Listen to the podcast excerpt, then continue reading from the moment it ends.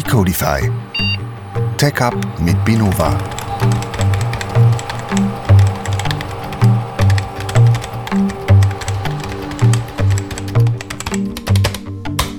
Hallo und herzlich willkommen zur zweiten Episode Decodify Tech Up mit Binova.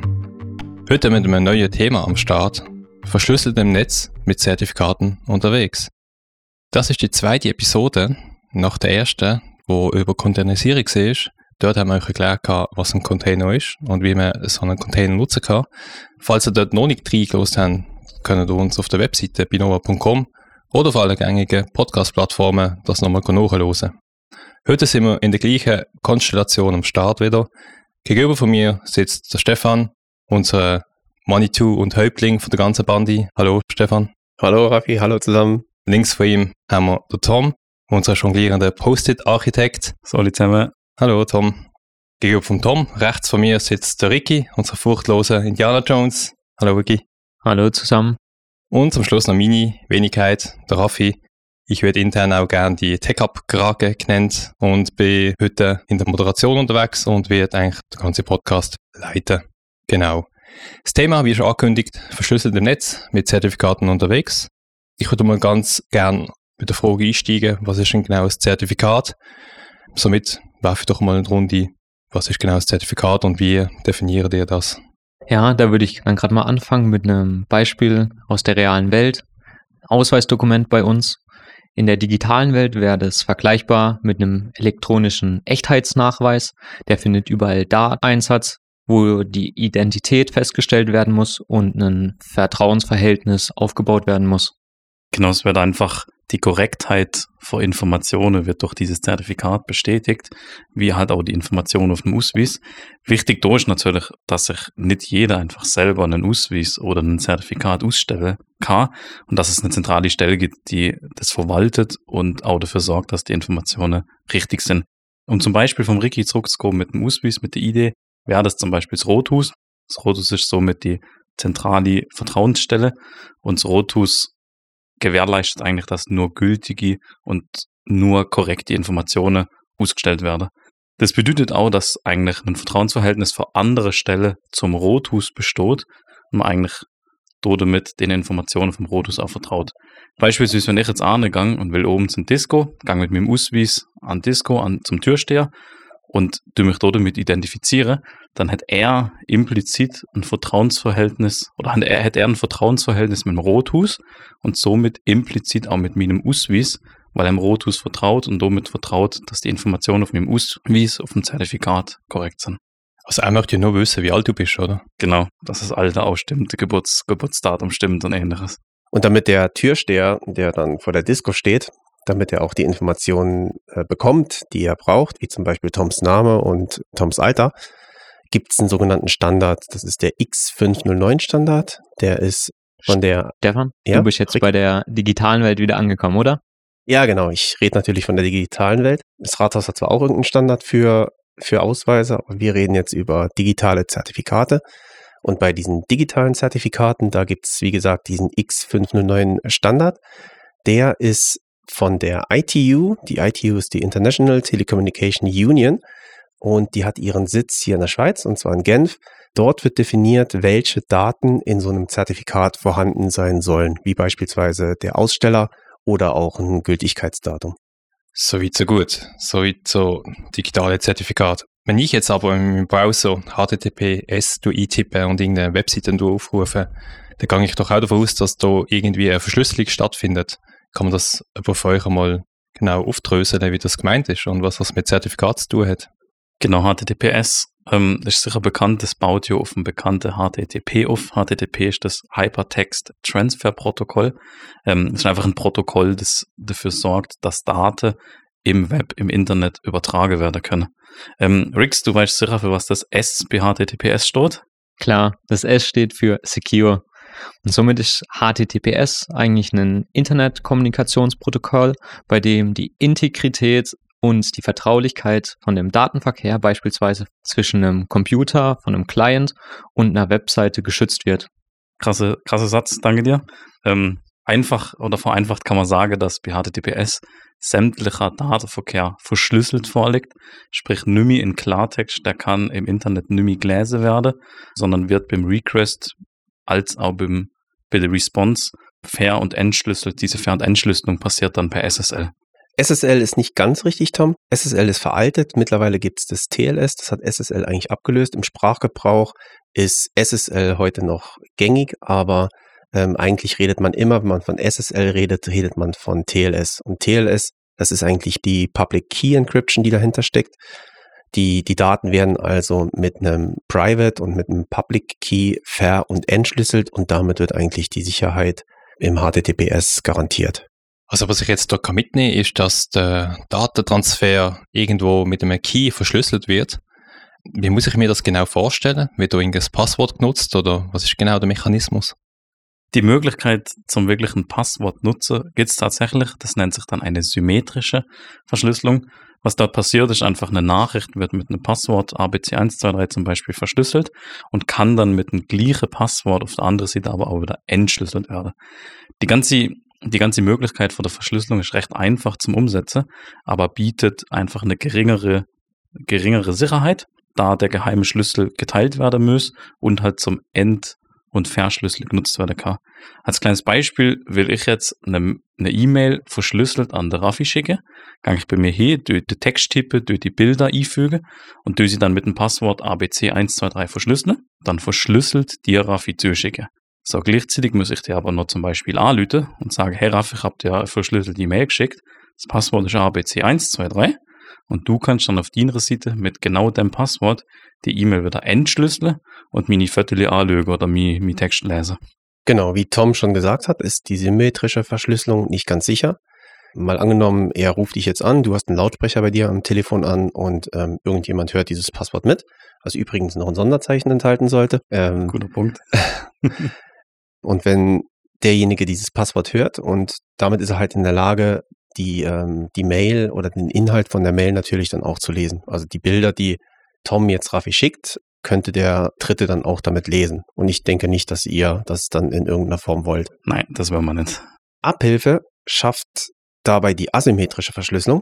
Die asymmetrische Verschlüsselung hat den großen Vorteil, dass zum Ver- und Entschlüsseln verschiedene ähm, Keys genutzt werden, verschiedene Schlüssel genutzt werden. Ich habe eben erwähnt den Private und den Public Key und bei der asymmetrischen Verschlüsselung ist es so, dass zum Verschlüsseln wird dann beispielsweise der Private Key genutzt und diese verschlüsselte Nachricht kann dann nur mit dem Public Key wieder entschlüsselt werden.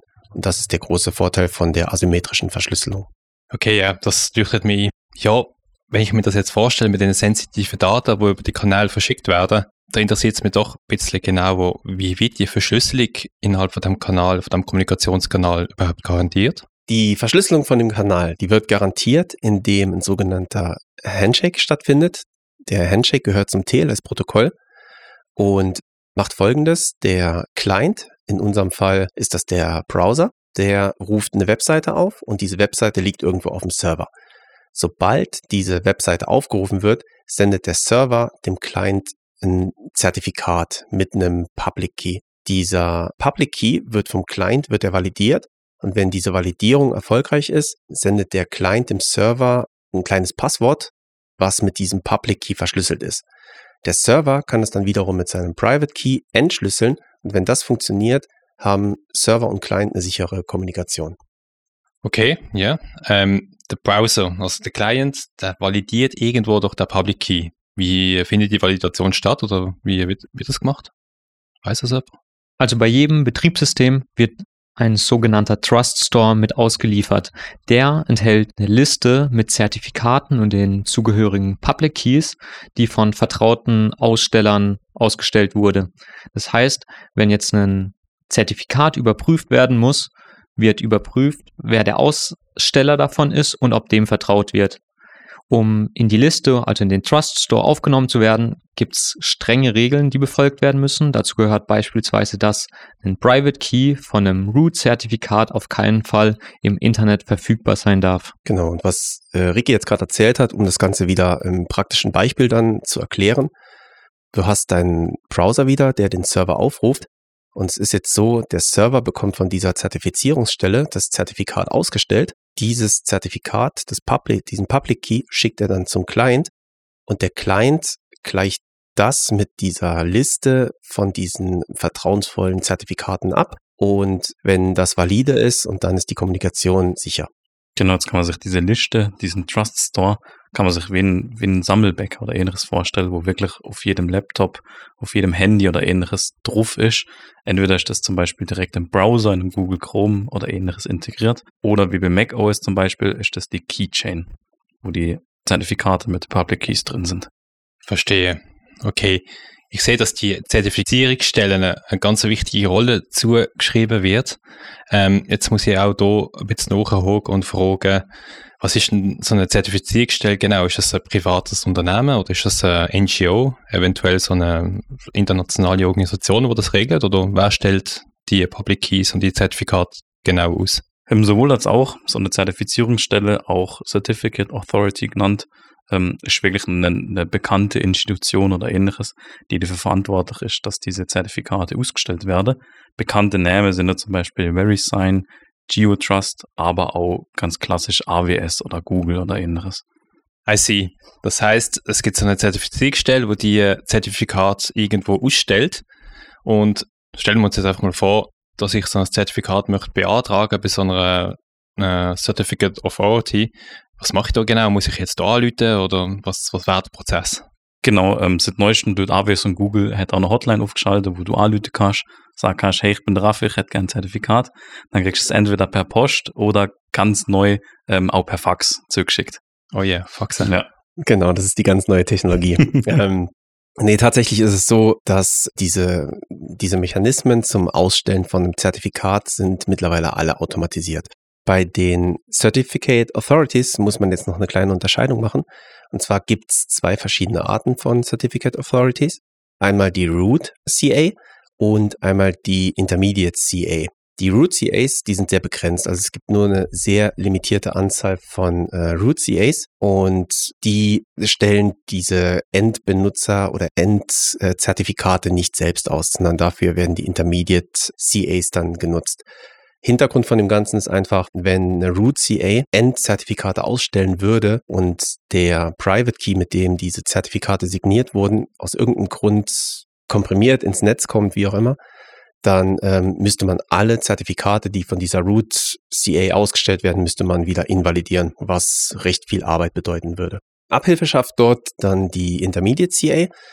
Die Intermediate CA ist nichts anderes als eine CA, die von der Root CA dann ein Zertifikat wiederum ausgestellt bekommen hat mit einem Public und einem Private Key. Und diese Intermediate CA, die kann dann mit ihrem Private Key selbst Zertifikate ausstellen, die dann der Endkunde für seinen Browser oder was auch immer nutzen kann. Genau, da wurde eigentlich eine Vererbungshierarchie aufgebaut, dass einfach das Intermediate vom Intermediate CA von, von der Root CA erbt und dadurch, dass der Browser oder dass alle Browser deren Root CA vertrauen, vertraut, vertraut der Browser implizit auch der Intermediate CA und somit auch denen von der Intermediate CA ausgestellte Zertifikate. Genau. Und das nennt man äh, Certificate Chain. Hat man bestimmt schon mal gehört. Okay, liebe Zuhörer, genau. Hören, das ist das ein sehr komplexes äh, äh, sehr komplexer Prozess. Ich hoffe, ihr habt das können mitverfolgen und verstehen, wie das im Kern funktioniert. Falls nicht, versuche ich das mal in zwei Worten zusammenzufassen. Also es gibt offensichtlich Zertifizierungsstellen, wo Zertifikat ausstellen. Die können wiederum Root-Zertifikat von anderen Zertifizierungsstellen weiter ausgestellt werden. Das werden sogenannte Intermediate Certificates. Und die Public Keys davor werden über den Browser validiert und somit wird garantiert, dass halt die Verbindungskanal gegen den Webserver ähm, authentisch ist, sofern ich das richtig verstanden habe. Ja, ich möchte gerne umschwenken auf ein anderes Thema, mit dem Hintergrund, dass wir auch viel in der DevOps und Web-Development-Umgebung unterwegs sind und ich nicht nur auf dem Browser am Navigieren bin, sondern halt auch Programm am Schreiben bin. Und dort bin ich schon mehrmals dem Begriff MTLS entgegengestoßen und ich möchte einfach mal fragen, ist MTLS etwas, was ihr schon beschrieben habt, oder ist das eine ganz andere Methode von Verschlüsselung, die uns noch nicht äh, ganz klar ist? Also genau, bei MTLS handelt es sich um eine Methode zur gegenseitigen Authentifizierung. Dadurch soll nämlich sichergestellt werden, dass die Parteien an beiden Enden von einer Netzwerkverbindung wirklich die sind, die sie vorgeben zu sein. Genau. M in dem Begriff wie MTLS steht für Mutual, baut auf dem vorher schon erwähnte Protokoll Transport Layer Security auf. Und im Beispiel vor ganz am Anfang vom Podcast würde es einfach bedeuten, dass wenn ich zur Disco laufe und mich mit meinem Ausweis authentifiziere, muss ich der Türsteher auch mit seinem Ausweis bei mir authentifizieren, dass wir eigentlich beide von deren bestätigte Identität voneinander wissen und dann Informationen austauschen können. Danke noch, dass du die Abkürzung übrigens jetzt ausgesprochen hast. Transport Layer Security steht natürlich für TLS, was ich vorhin ganz vergessen habe zu erwähnen. Sehr gerne. Ähm, habe ich das richtig verstanden? Muss ich jetzt bei jedem Zugriff von einer Webseite ein eigenes kleines Zertifikat mitschicken und das für jede Webseite mit einem neuen Zertifikat äh, dann ausliefern? Oder wie ist das angedacht?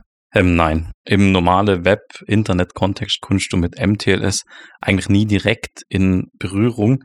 Ähm, das wird immer für die Server-to-Server-Kommunikation benutzt. Also wirklich, wenn Server A Server B aufrufen will, dann sei Server A mit seinem kleinen Zertifikat, dass er beim anderen Server Informationen abrufen darf.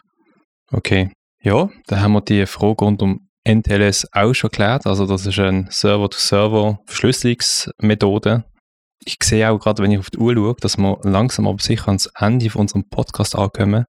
Ich habe noch eine ganz letzte Frage und es brennt mir so richtig auf der Zunge. HTTP3 ist in aller Munde und ich möchte das gerne noch auch in die Runde werfen.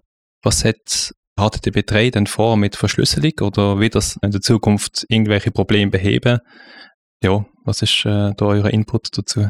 Also bei HTTP3 sieht so aus, dass die Verschlüsselung, die wird dort äh, per Default vorausgesetzt. Bei HTTP2 hat man ja noch die Möglichkeit gehabt, entweder HTTP oder HTTPS zu verwenden. Ähm, das ist bei HTTP3 ist das nicht mehr so. Dort muss zwingend HTTPS verwendet werden. Heißt es jetzt aber HTTP stirbt eigentlich komplett aus oder fällt komplett weg. Das heißt, ich kann keine HTTP-Webseite mehr aufrufen. Nein, also bei HTTP3 ist einfach, ist es einfach zwingend notwendig, dass eine Verschlüsselung stattfindet. Aber es ist immer noch rückwärtskompatibel, das heißt HTTP-Seiten und HTTPS-Seiten können immer noch aufgerufen werden. Da muss man aber noch sagen, seit 2018, wenn man wurde von Google es eingeführt, wenn man eine HTTP-Seite aufruft, dass eine Fehlermeldung kommt. Dort muss man dann wirklich eine Ausnahme genehmigen, dass man wirklich auf die Seite noch ähm, zugreifen möchte, dass man es bewusst das Risiko eingeht. Ja, vielleicht zu HTTP noch zur Ergänzung. HTTP benutzt nur noch TLS 1.3. Aktuell ist ganz häufig noch TLS 1.2 im Einsatz. Bei TLS 1.3 ist der große Vorteil, dass, dass es weniger Roundtrips gibt.